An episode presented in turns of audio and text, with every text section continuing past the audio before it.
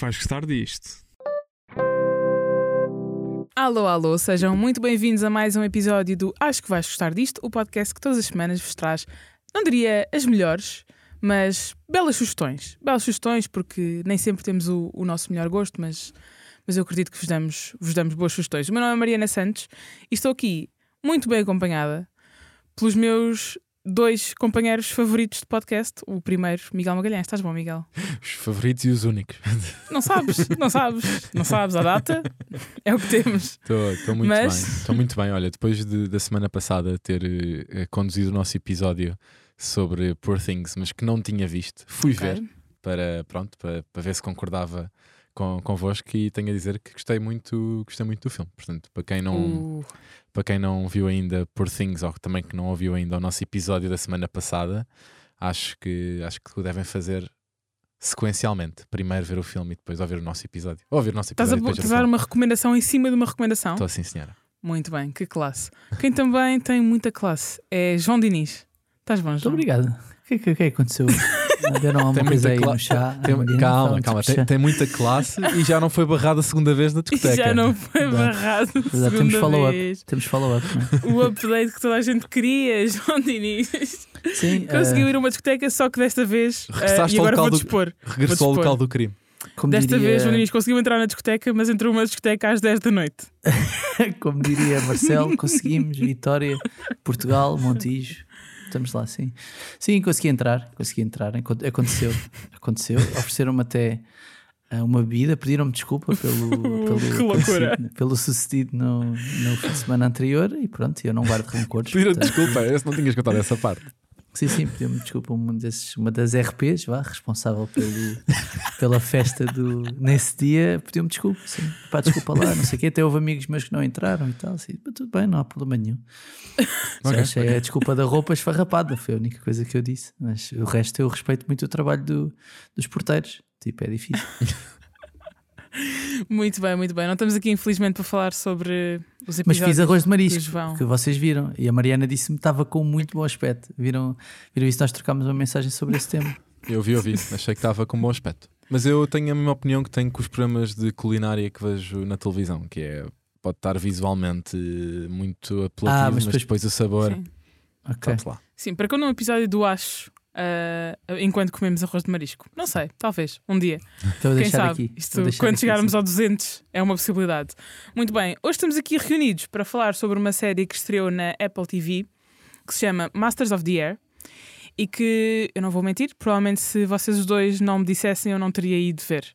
Mas isso não quer dizer que seja uma série que não é boa, até porque vi o primeiro episódio e gostei bastante. Estamos a falar de uma série criada por dois senhores, que é o John Shiban e o John Orlo- Orloff, assim é que é, que já têm no seu historial algumas séries de sucesso, mas que na verdade não foram, ah, pelo que eu percebi, pelo que vocês me explicaram, não, são, não foram eles a- o motivo pelo qual esta série tinha, tinha algum hype, mas, mas já lá vamos. Miguel, ajuda-me lá a explicar o que é que é, sobre o que é que é esta série, este Masters of the Air. Ok, muito simplesmente uh, passa-se na Segunda Guerra Mundial e uh, acompanha um esquadrão de aviadores que é responsável por uh, bombardear uh, algum, das regiões que na Europa estavam a ser governadas pelos nazis ou estavam ocupadas por nazis. Este esquadrão era americano e faz parte de uma das primeiras delegações que estava uh, a seguir uh, Pearl Harbor e a seguir uh, aos Estados Unidos terem entrado na guerra, um dos primeiros esquadrões que estava a ir para a Inglaterra na altura e a partir daí um, liderar as diferentes missões que, que eram responsáveis por fazer isto, sendo que essas missões uh, tinham sempre uma componente de parecerem relativamente suicidas porque eram feitas de dia e então cada vez que tu tinhas não sei quantos aviões a aproximar-se de um determinado local, a partir dos nazis conseguiam ver que havia uma série de aviões a aproximar-se e começavam a disparar em direção a eles. E portanto acompanhamos um bocadinho um, o esquadrão e a equipa de soldados que era responsável por estar nesses aviões sem saber necessariamente se, se ia regressar. Sim, portanto estamos a falar de uma série dramática de guerra, vamos assim Sim, dizer, sim. e que, muito resumidamente, estamos a falar de episódios de uma horinha, Uma horinha. Em que dessa uma horinha, pá, 80% são ataques e bombardeamentos e cenas de tensão Muito bom. e de Fogo, pá. Isto, isto foi baseado numa cena real. Isto houve mesmo pessoas que provavelmente tiveram que passar por isto e, portanto, há um pequeno, uma pequena ansiedade, não é verdade? Especialmente, por exemplo, lá está. Eu nu- nunca veria isto só pela questão de não. Coisas de guerra não são a minha cena, dá-me assim uma Ah, ansiedadezinha. gosto muito. e, gosto muito. portanto, a série está tá gira ao ponto de fazer pensar, fazer arrepiar, sabes? Aquele, aquela Arrepia. pelzinha de, de galinha, exatamente. Mas, João, ajuda-me aqui eh, a entender e também a explicar a quem nos está a ouvir porque é que ainda antes dessa série sair já havia malta que estava à espera dela. e que, inclusive, a descrevia como uma das coisas mais esperadas para 2024. Sim, a resposta é, é relativamente simples. O- desde o final dos anos 90, que o Tom Hanks e o Steven Spielberg, dois dos das principais figuras de Hollywood dos últimos 30, 40 anos, se têm juntado para periodicamente produzirem filmes e séries. O primeiro exemplo disso foi o Resgate do Soldado Ryan, o filme do Steven Spielberg, eh, com o Tom Hanks eh, num, num dos principais papéis, que depois ah, poucos anos depois, por jogar de Soldado Ryan a pai 90 e pouco, 98, não sei exatamente, 99, não sei, estreou uma série que é considerada por muitas pessoas uma das melhores séries de sempre, uma minissérie, na verdade, chamada Band of Brothers, ah, os Irmãos de Armas, que no fundo falava sobre ah, um batalhão, acho que se pode dizer assim, de, de paraquedistas que estava no fundo a lutar na Segunda Guerra Mundial. Portanto, tanto o Resgate do Soldado Ryan como o Band of Brothers, como cerca de 10 anos depois do Band of Brothers estreou o The Pacific, que também era sobre um, um batalhão de militares. Eu, não- eu agora tô- vou- sinto que vou falhar os nomes técnicos. É, Vou usar batalhão, mas se calhar Ou é então vamos, corpo, vamos pá, acabar a dizer tipo aquela cena da constelação de estrelas. Tipo, Pá, se calhar um batalhão já é de soldados, ou não, não sei. Estou a tentar não falhar, percebe? Estou a tentar não falhar. Mas pronto, o resgate do soldado Ryan é o resgate, como o próprio nome indica, de um soldado durante, durante a Segunda Guerra. O Band of Brothers, paraquedistas.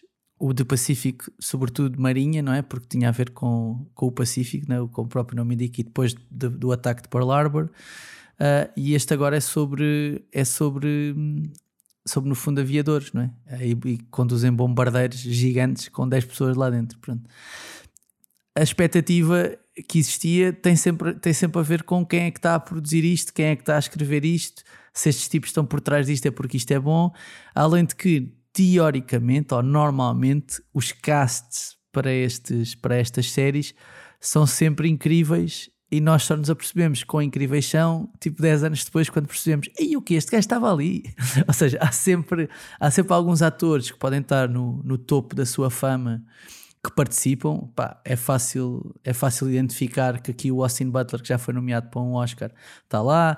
No, caso do no Masters Band- of the Air, sim. Sim, no, no Masters of the Air, sim, no Band of Brothers, na altura David Schwimmer, que é o, o Ross dos Friends, não é? também participou, que era um papel um bocadinho esquisito para ele na altura, como instrutor, não é?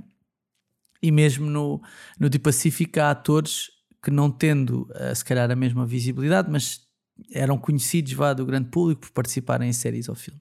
Ou que são Até mais estes- agora. Tipo, Sim. tipo o John Berntal está no da E John Pacific Bernthal e hoje é em é dia é o Exatamente, é o, melhor, principal, é se o calhar, melhor, dessa série. é o melhor exemplo disso. Ahm, portanto, a expectativa que existe tem a ver com isto, tem a ver com o facto de tanto o Band of Brothers como o The Pacific, principalmente a primeira, mas a segunda também, serem consideradas algumas das melhores minisséries de sempre da história da televisão e, portanto, não se espera menos de Masters of the Air, ainda para mais tendo em conta que um dos realizadores é o Kari Fukunaga, que realizou o True Detective, além de outras coisas, e que tem é, é Mais considerado um dos recente, melhores mais recente James Bond também. Fez, um, fez o último James Bond também. barra cinematógrafos, se quiserem, de Hollywood. Portanto, a expectativa tem a ver com isso e com, e com o elenco, não é? que apesar de tudo é bom. não é? Sim, Para ou seja, Austin estamos a Butler. falar de uma série que chega e é como se fosse. É tipo, é o filho mais novo, que é tu tens já três irmãos, por assim dizer, que são prodígios da família, e agora chega este, é tipo, será que és tu que vais fugir à regra ou vais-te juntar para, no fundo, para compor a prateleira? Ah, Pá, não, quero estar, não quero estar aqui a fazer eh, comparações, mas é como se no mundo das séries fosse lança- eh, comparando com o mundo dos filmes, é tipo lançar um novo Star Wars ou lançar um, estás a ver? Ou seja, é um universo que, Sim. não sendo tão popular, se calhar como este que eu estou a dizer, Tiveste que te mas- controlar para não dizer um novo padrinho, ou não? Não, porque isso é impossível, nunca vai acontecer. Mas estou, estou a falar, estou a falar como se lançasse uma coisa, uma coisa que faz parte do universo, pá, que é muito reconhecido por muitas pessoas uh, e, e, que é muito, e que acima de tudo teve uma, uma grande aclamação crítica sempre que, sempre que Uhum. aconteceu. Portanto, uh, a expectativa Sim, acho que tem a ver com E também tem outra componente que, ao contrário do Star Wars, não é um universo de ficção, não é? Não, é, certo, é- certo, certo. É um, certo, é um universo que, que, aconteceu, que aconteceu mesmo e, tal como, e que, tal como nas séries que tinham acontecido anteriormente, e mesmo com, o- com o Soldado do Resgate Ryan, acho eu. Com o resgate do soldado Ryan. Sim.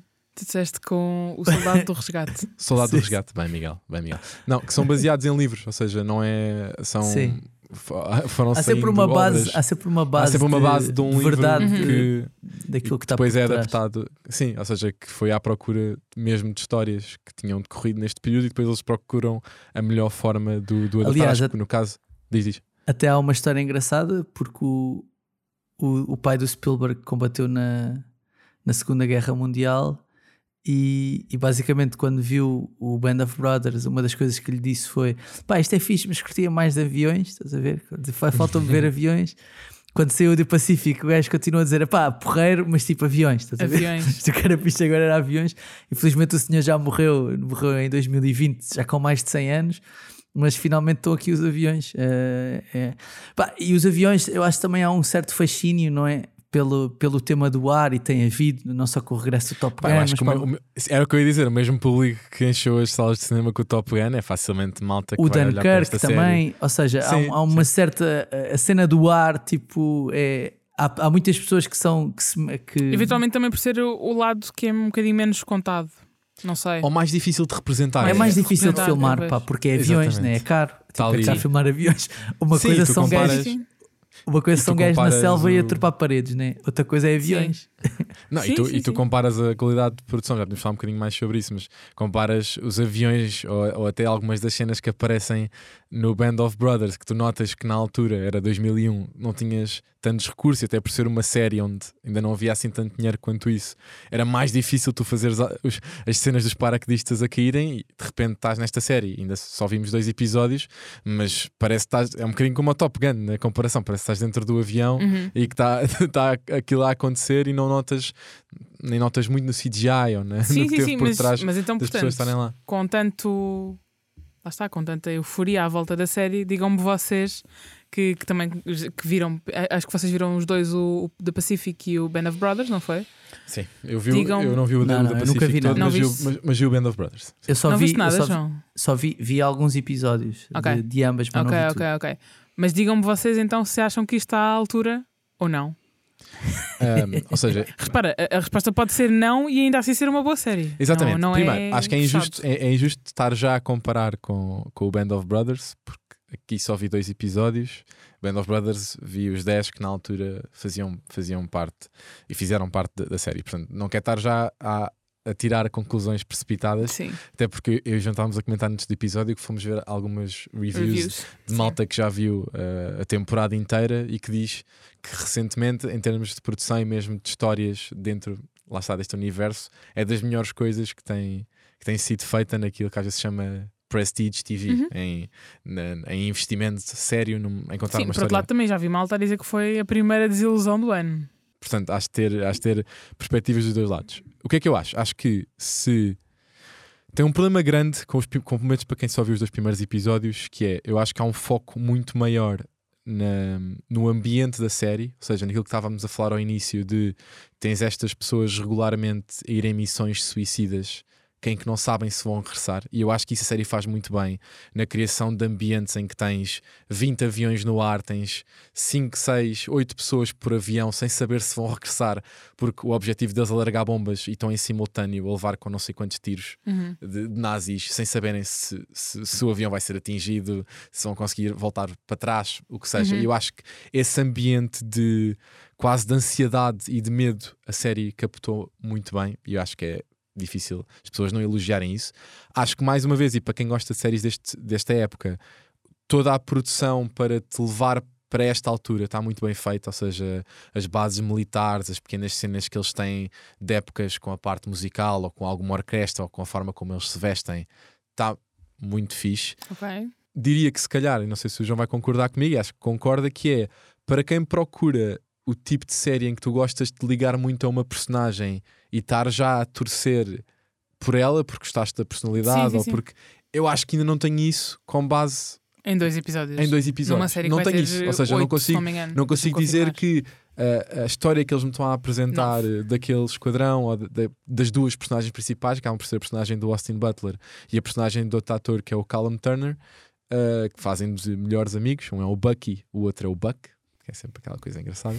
Um, não, não, não posso dizer que estou já mega ligado, mas espero que isso possa mudar na- nos próximos episódios. João, Epá, o que, é pois. que, o que é que tu gostaste ou desgostaste na série? Epá, pois o meu tema é esse. ah, é que eu não, epá, eu não. Eu acredito pouco naquele. Eu tinha, tinha dito isto ao Miguel ah, no outro dia e, e- e não quero estar aqui a ser injusto. Ou seja, eu vou dizer uma coisa que vai parecer ridícula, mas vocês vão perceber que é, isto é demasiado limpinho. Ou seja, eu sei que eles são pilotos, não andam no mato, não sei o quê, não estão sujos e etc. Mas o Austin Butler, eu não acredito nem por um segundo que ele andou na Segunda Guerra Mundial. Tipo, Não ele é tem um ar demasiado que já passou por muito. ele é demasiado bonito para ter andado na Segunda Guerra Mundial. Tipo, não aconteceu, estás a ver? Não aconteceu. e eu Sim, sinto que está muito Sim, limpinho. ou seja, ele ia, ele ia passar pela, pronto, pela seleção, não é? E iam dizer assim: não, tu não podes ir, tu és lindo de morrer. Sim, não, desculpa. Tu não podes ir desculpa. para a guerra. Esta cara não se vai estragar. Isto é de se preservar estes géneros. Vá para casa, faz favor. E há, e há uma coisa muito fixe sobre o Austin Butler que eu, eu tive a ver uma entrevista dele ao, ao Colbert, não sei se viste essa também, em que ele contou em que ele começou a gravar eh, esta série uma semana depois de ter acabado as gravações do Elvis. E então eu sinto, claro que isto pode não, a série pode não ter sido gravada sequencialmente, mas pelo menos nestes episódios, e sendo o Elvis a última coisa que eu me lembro dele, não sei se, se, ele, se ele teve mais alguma coisa entretanto, eu ainda noto imenso que nestes primeiros episódios ele está com a voz do Elvis. Parece que estou a ouvir ainda. ahm, Estou a ouvir ainda a voz do Elvis e ele diz que teve que contratar um, um, um treinador de voz para largar a voz do Elvis, porque acho que ele teve 3 anos a gravar o filme. Então estava ainda com os tiques todos de, De Elvis. de Elvis e, e da voz. E eu sinto nestes primeiros episódios, eu sinto, isto o Elvis foi à guerra. Estou- aqui, estou aqui a ouvi-lo. E depois imagina, eu acho que são as pessoas que estão a gravar aquilo, eh, provavelmente têm idade, não, mas têm um aspecto demasiado novo. É óbvio que as pessoas que iam para a guerra eram muito novas, bem mais novas, se calhar, do que, do que a idade das pessoas que estão a retratá-las. Mas, tipo, no, no Band of Brothers, por exemplo, sendo que eles são mais ou menos todos da, da mesma idade, eles parecem, lá está, mais ou menos todos da mesma idade, enquanto que ali. Tu às Estão vezes mais olhas para o cansados, não é? O gajo parece é major, mas é mais novo do que não sei quantos gajos. Ou seja, E tem, tem, esse e problema. tem um ar pouco cansado, não é? Eu sinto que Opa, uma das cenas mano, estás na segunda, o gajo está na Segunda Guerra e está ali num relax, tipo, parece que a um clube de jazz, estás a ver? Tipo, o gajo não está, parece que não está, parece que não está todos os dias a subir para o avião, tipo, com uma porcentagem de perigo de sobrevivência de 1 em 4 vezes que vais sobreviver, estás a ver? Aquele esquadrão ou aquele batalhão, tipo, morreram 26 mil pessoas, ou o que é que foi, da, daquela, daquele corpo da, da Força Aérea, e o gajo está ali, tipo, aquilo é tudo tranquilão, estás a ver? Tipo, não há. Oh, o quê? Não, tipo, parecia. Pá, você, não sei se vocês se lembram disto, mas tipo, havia um, um jogador do Benfica que era o Nené, que era um avançado, Vou-vos explicar, vou explicar a não se lógica. sujava vou os explicar a lógica. calções. Não se sujava os O- calções, não é? O Nené era avançado e dizia que nunca se sujava os calções, estás a ver? E o, e o Austin Butler é a mesma coisa, estás a ver? Tipo, o gajo, o gajo é piloto do bombardeiro, mas nunca suja. Pá, não tem, ouve, não tem, não tem um bocadinho de óleo naquela cara. Um bocadinho de óleo. Pá, estás num avião, num bombardeiro, vês os outros a levarem com não sei quantas coisas em cima, olhas para o Austin Butler, ouve, está ali impecável, parece que não lhe aconteceu nada. Vai aos Oscars, o gajo pia direto dali para os Oscars, para a passadeira. Pá, tenho tenho esse problema. Não, não acredito muito naqueles atores ainda, não tem a ver também com os atores em si, porque os atores são bons, mas eu não acredito muito naquilo que eles estão, que eles estão a dizer. Pá, mas se calhar com o tempo. ah, Vamos lá chegar, estás a ver? Se calhar com o tempo vamos lá chegar. Agora, a série é lindíssima, tipo, isso tudo está certo. ah, tem alguns momentos de ansiedade, né? é muito claustrofóbica quando estamos dentro dos bombardeiros e não sei o quê.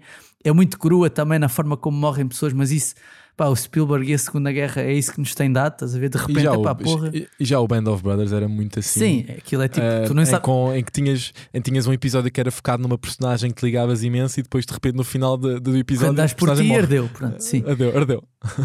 Mas pá, o meu problema essencialmente é esse: é tipo, eu olho para as personagens e tipo, epá, epá, eu precisava aqui de outra malta para fazer isto, precisava aqui de uma malta um bocadinho mais suja, tipo, mais. Estás Mas a acho ver? que é uma questão Não- de cast ou é uma questão do, do tratamento que fazem na personagem?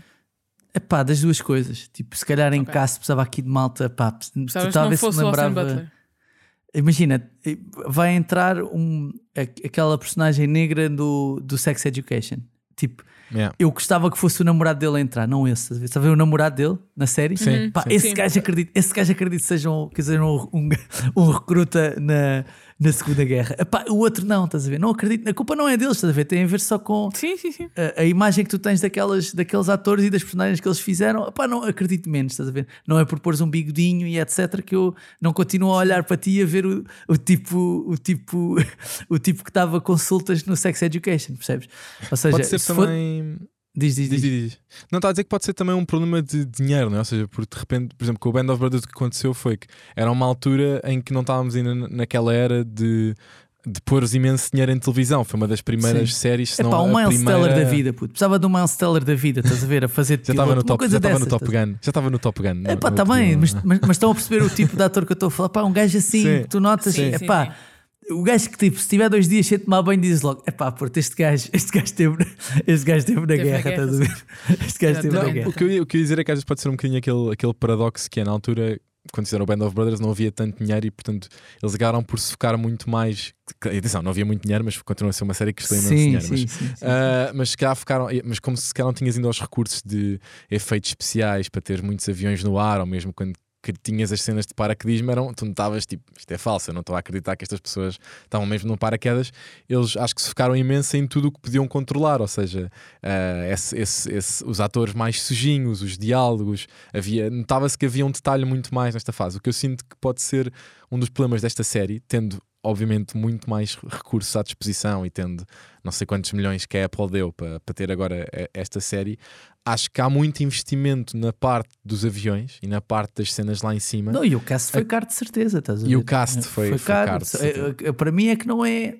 Atenção, é um Tem- problema se- meu, provavelmente. Tipo, Sinto que, eu sinto que o texto não está a secar tão bem, pelo menos nestes primeiros episódios. Atenção, podemos estar a ser injustos e, a- e pode ser uma série que vão, acho que vão ser nove episódios. Portanto, pode ser uma série que a partir de um determinado momento ganhe, ganhe mais ritmo e ganhe melhor história. Mas eu sinto que o, diálogo e mesmo a interação entre as personagens não está no seu melhor, na, na maior parte das vezes em que, em que acontece. Tens uma cena muito gira em que há uma altura, acho que é no segundo episódio, em que tens uma interação entre americanos e ingleses e que comparam um sim, bocadinho a forma sim. como eles estão Mas a isso fazer. é comédia, puto, estás a ver? Não é drama. isso é dizer, mas eu acho que essa parte, se calhar, é mais. Essa Não, parte e é a mais cena da- interessante. de- E a cena das bicicletas, que eles fazem um, uma corrida de bicicletas, isso também está tá porreiro. Essa, essa cena, essa parte final está fixe. Mas olha, se calhar imagina, se calhar quando o David Schwimmer foi fazer o Band of Brothers, se calhar havia malta a dizer o que eu estou a dizer agora, que é tipo, o quê? Como é que este gajo está aqui? Porque de facto é um bocadinho off-character, né? Tipo, ou seja, a ideia que tu tens do David Schwimmer, ele quando começa a Também é falar muito daquele- limpinha, né? Também é uma, ele também tem um aspecto. Tu não acreditas menos, né? bem naquilo, não acreditas bem Sim, naquilo. sim. Eu pelo menos não acredito a sério. Nós até estávamos a falar que pá, tu tens um histórico de grandes instrutores ah, em, em, opá, em filmes sobre a Segunda Guerra ou em séries sobre a Segunda Guerra. Pá, eu não consigo pôr o David Schwimmer aí, estás a ver? Nós estávamos a comparar com, com o tipo do. Do Nascido para Metal Matar, Jacket. não é? Do, do Sim. Kubrick, pá, esse gajo sim, estás a ver? Esse gajo tu olhas e assim, porra, sim, este gajo é um instrutor militar, estás a ver? O David Schwimmer é, pá, é mais ou menos, estás a ver? É mais ou menos. Yeah, acho, yeah. que- acho que serviu o propósito também, por isso é que também só está um episódio, né? Porque, ou seja, é um bocado Não é tipo só a um, não trazer- é só um. Não é só um, está para aí. Ah, não é só um, mas pelo menos no, no primeiro está. Ele, ele aparece um, eh, um bocadinho nos dois, nos dois primeiros e depois aparece alguns, tipo, no sexto ou no Certo, sétimo. certo, certo. Mas não está está na série toda, né? Tipo, serve Não, também não, para não, chamar não. pessoas e depois tipo, ah, Sim, vai à sim, tua sim. vida, sim. Sim, sim. sim. Mas pronto, mas é isso, Mariana. Muito bem, muito bem. Malta, uh, Masters of the Air está disponível na Apple TV. Quando o episódio sair, já vão estar disponíveis três episódios, ou seja, o terceiro vai, vai sair hoje. Se estiverem a ouvir-nos no dia em que o, o episódio do podcast sai, vejam, partilhem connosco as vossas opiniões, os vossos inputs, ou então esperem pelo final e depois digam-nos o que é que acharam. Que certamente, se vocês os dois continuarem a ver, depois também dão aqui um toquezinho no, no futuro. Quanto aqui, nós vamos aos créditos finais. É isso. Vamos lá embora. In case I don't see ya, good afternoon, good evening, and good night. Visto que vocês tomaram conta dos últimos 10 minutos do podcast, se calhar vamos chegar à frente, pode ser. Força, manda vir. Se não se importarem, trouxe, trouxe duas, duas coisinhas para falar. Uma delas é uma série, mas já lá vou. Antes disso, queria falar só aqui, de forma muito. Muito simples, não é? Não, não vou entrar em grandes detalhes, mas sobre uma coisa que aconteceu nos últimos dias e explicar mais ou menos porque é que isto aconteceu. Quem, quem usa ti- o TikTok sabe que nos últimos dias houve várias músicas de artistas conhecidos que ficaram indisponíveis na- nas plataformas e eu sinto que podemos estar aqui à beira de, de uma chatice com o TikTok enquanto plataforma. Não, sei, não digo necessariamente que o TikTok vá deixar de ser utilizado como é, mas acho que claramente houve pessoas que ficaram chateadas com isto. Porquê?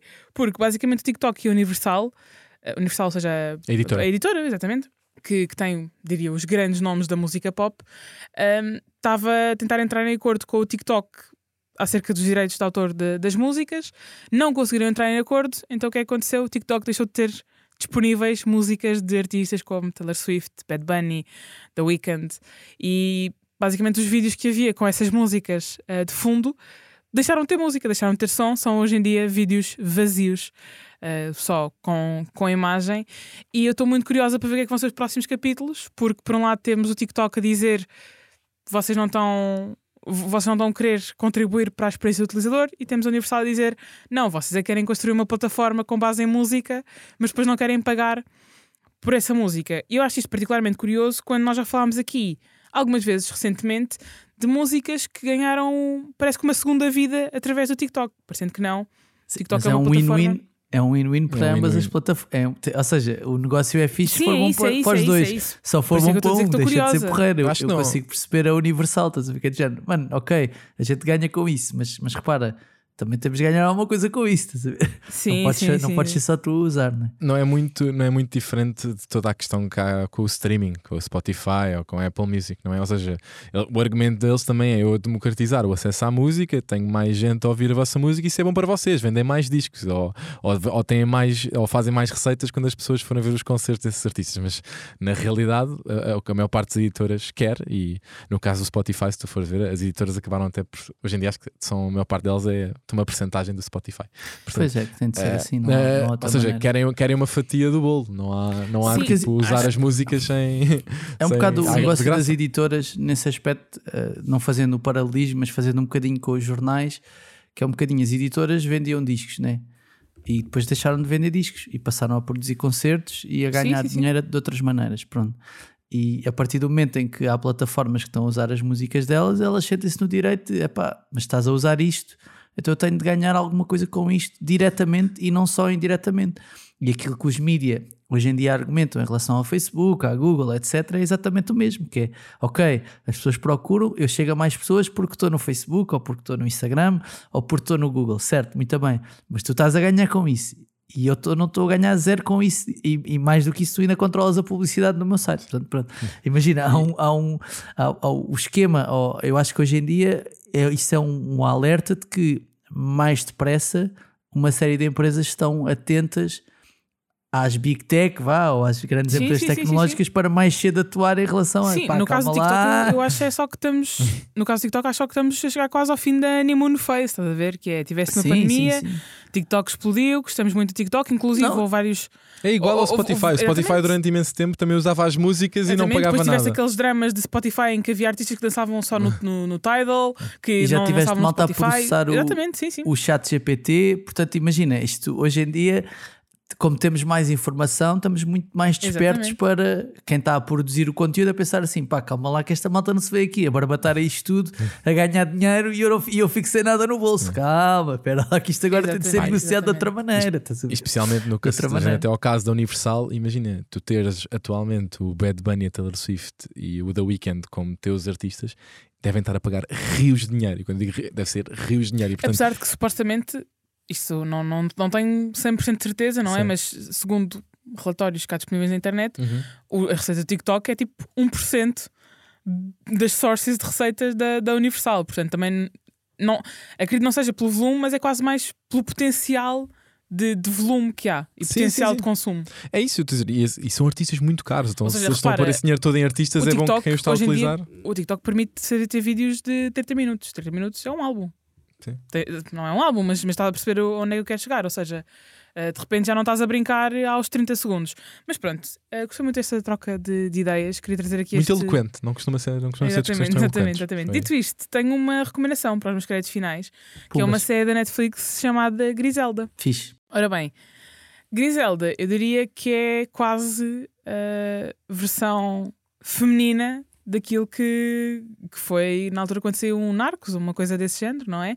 Porque basicamente conta a história de uma narcotraficante colombiana Uh, e de como é que ela conseguiu montar o seu império nos Estados Unidos, mais especificamente na, na zona de Miami e de Nova York, como é que ela conseguiu primeiro fugir de. Pelo menos esta é a parte, esta é a parte da, que a série conta, mas que há aqui algumas partes que não sabem são 100% fiéis à realidade ou não. Mas como é que ela conseguiu sair de de uma relação e conseguiu sair por cima e montar o seu negócio.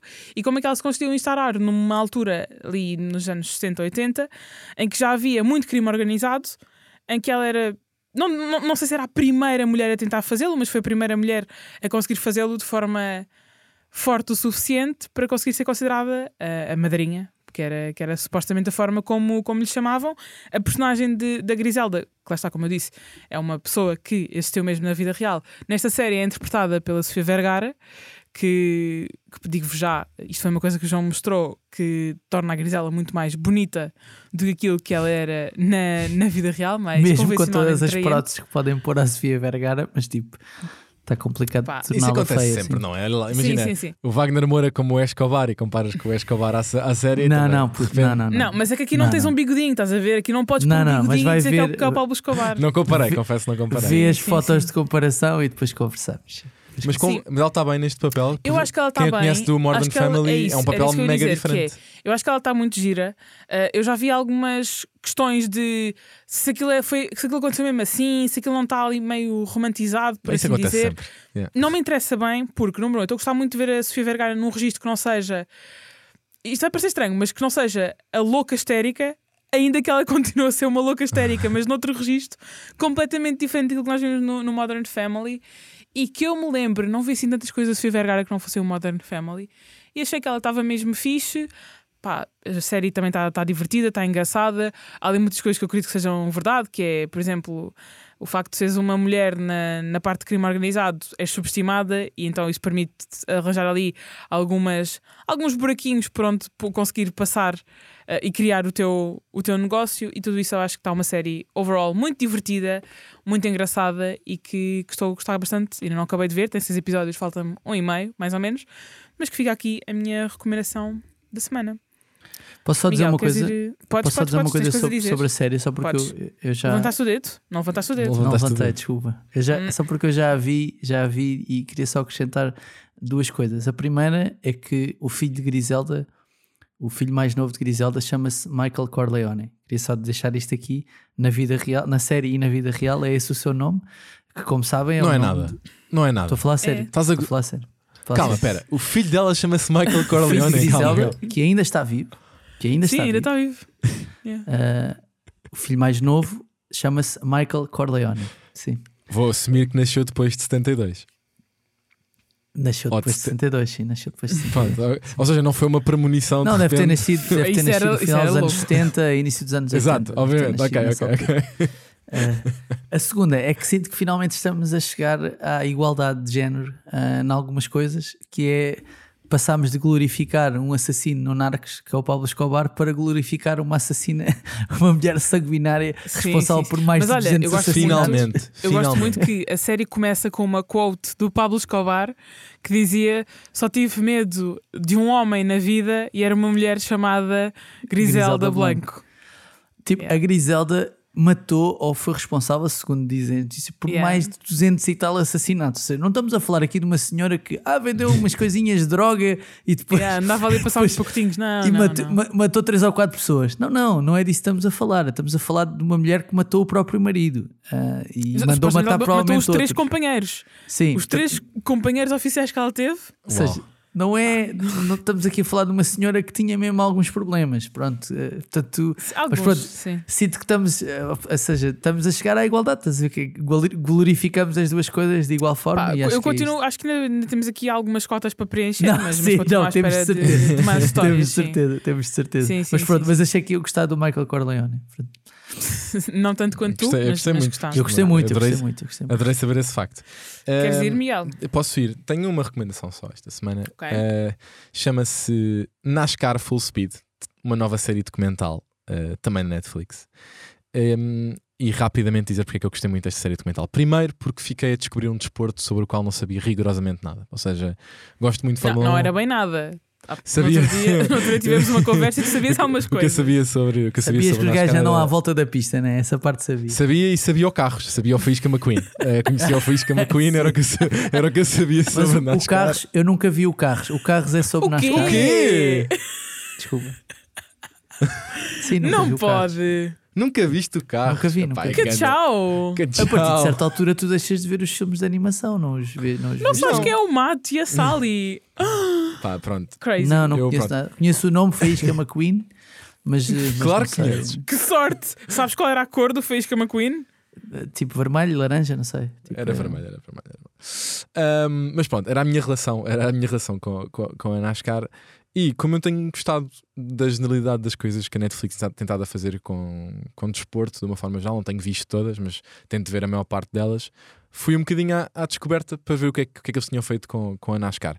E isto pode ser um bocadinho arriscado dizer, e não sei se, se vai acontecer, mas a, a série está mesmo muito boa e não fosse a desconexão que a maior parte de nós tem com este desporto, que se calhar faz com que a maior parte das pessoas não dê uma oportunidade, eu acho que podia ser perfeitamente a série que tinha um momento Drive to Survive para a maior parte Yeah. das pessoas começar a acompanhar. uh, Mas eu por acaso não sei, é um desporto acessível, a NASCAR. A- Acessível tipo, no sentido de tu consegues ver as acho, acho que dá na assim. Eleven, dá na Eleven, Ok. dá na Eleven Sports, acho eu. Quem sabe pode, Fica pode free, vir não free promoção. chama- não. Já não se chama Eleven, Da chama-se Zone, da Zone, sim. da Zone, da Zone, desculpem.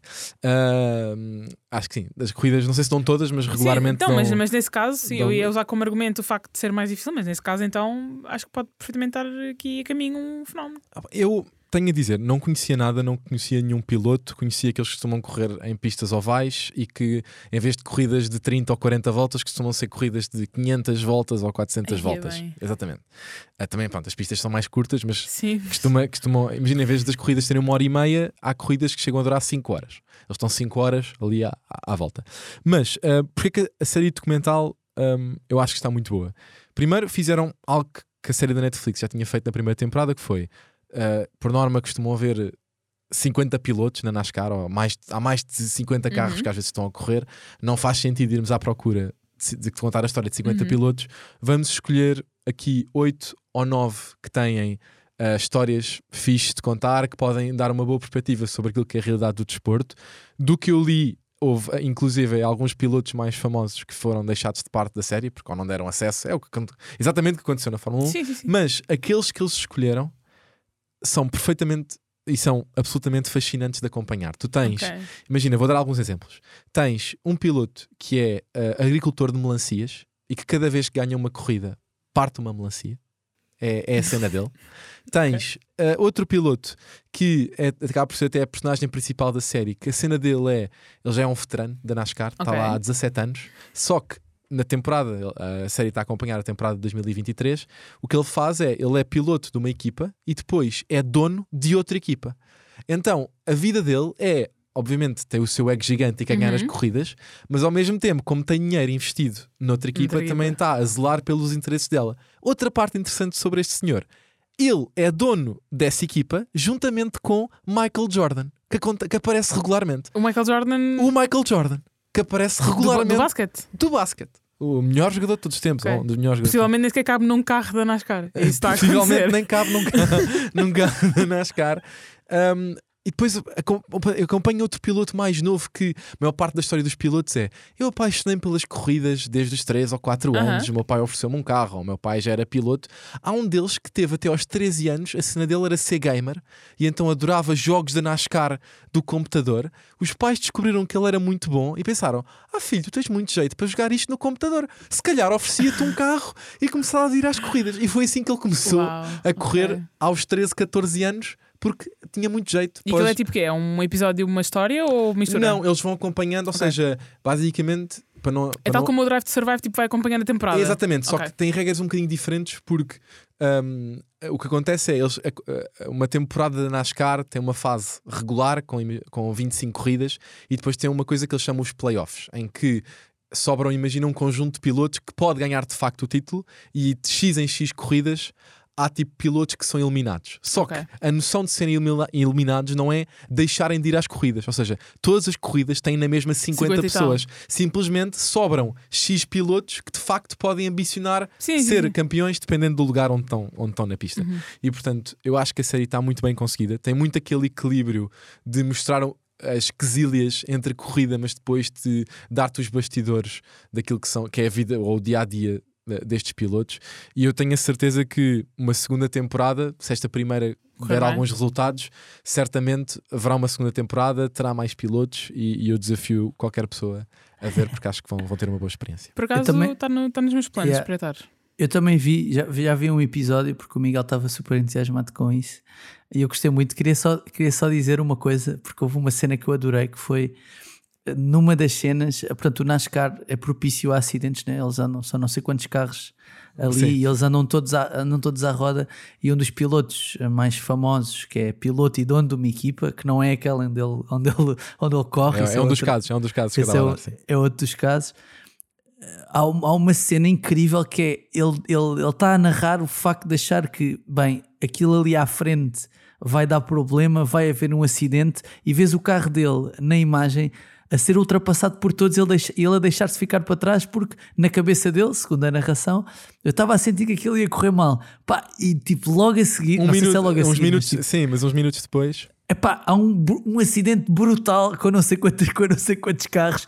Pá, o que tu deixas mesmo. E é um tipo que, que é difícil de gostar. Tipo, aquele tipo que nós estamos a falar é, é, é meio antagonista. Não gostas muito dele, é um bocado arrogante e não sei o quê. Mas diz assim, porra, esse sacana é bom, meu. Tipo, tu gajo, o gajo adivinhou que ia haver um acidente, estás a ver?